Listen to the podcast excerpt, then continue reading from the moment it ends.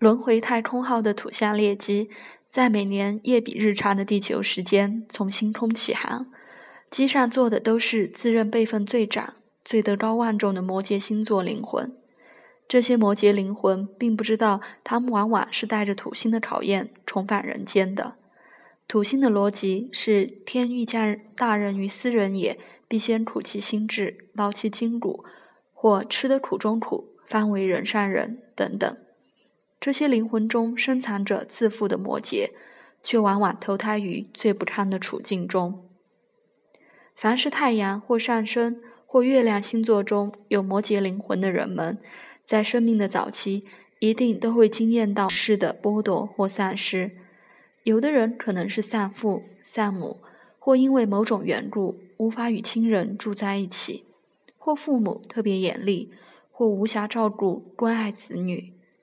总之，这些摩羯的童年都会有种缺乏亲情滋养的现象。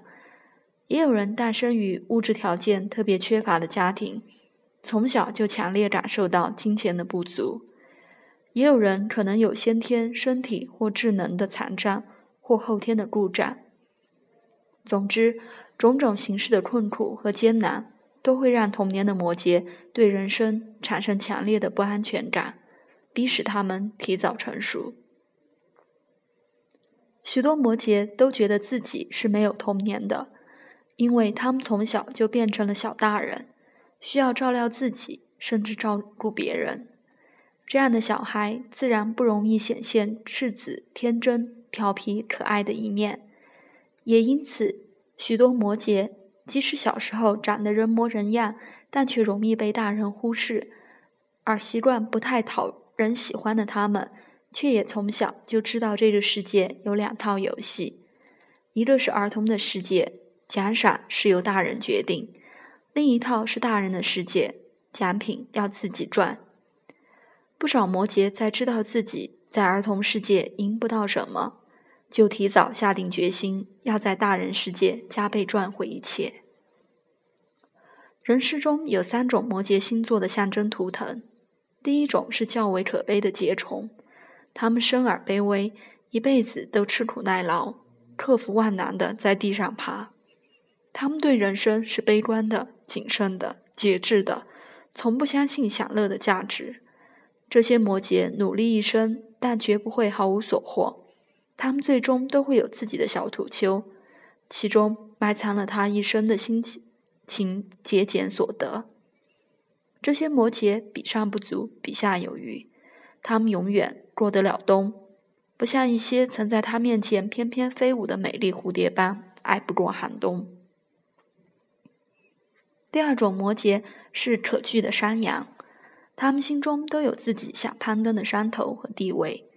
这些功名利禄之山头，激起这些山羊强烈的世俗野心，但他们想和冲锋陷阵的母羊。或一举爬上山顶的狮子不同，在于他们会自己挖掘搭建山路。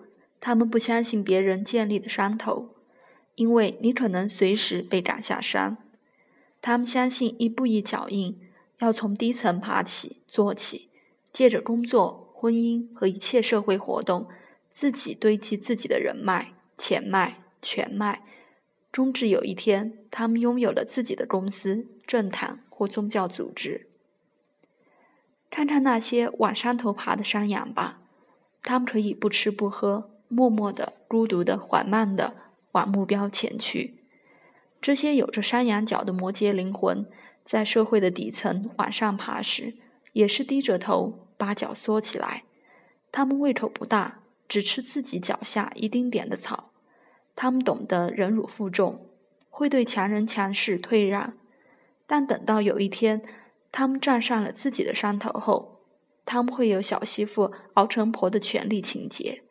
这时，他们代表了强人强势，该轮到他们发号施令了。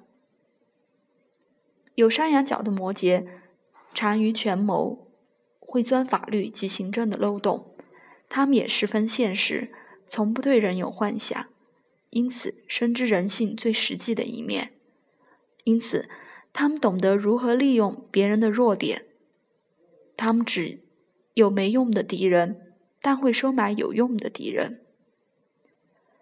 这一点也是天蝎星座最自叹不如之处，也是蒋中正之所以输给毛泽东最主要的原因。山羊摩羯代表的是灵魂的暗夜，但世间本来就是由日与夜轮替，地球、社会及现实有一半的能量属于土星，也属于撒旦，而山羊摩羯也常常能赢得一半的战役。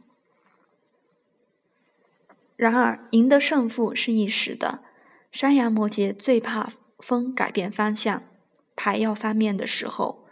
因此，再成功的山羊摩羯都还是没有安全感。他们太聪明，知道自己没有安全感，害怕失败的他们常常会转移他们的恐惧到身体上。因此，他们很容易神经紧张或全身筋骨酸痛。能克服土星魔咒的摩羯。是那些能悟得我执是最大的恶的灵魂，是非成败不直转头空，业力果报却生生世世。这些灵性有所开悟的摩羯，将幻化成独角神兽，不再滥用人世的资源，也不再独自占有有形的社会资源。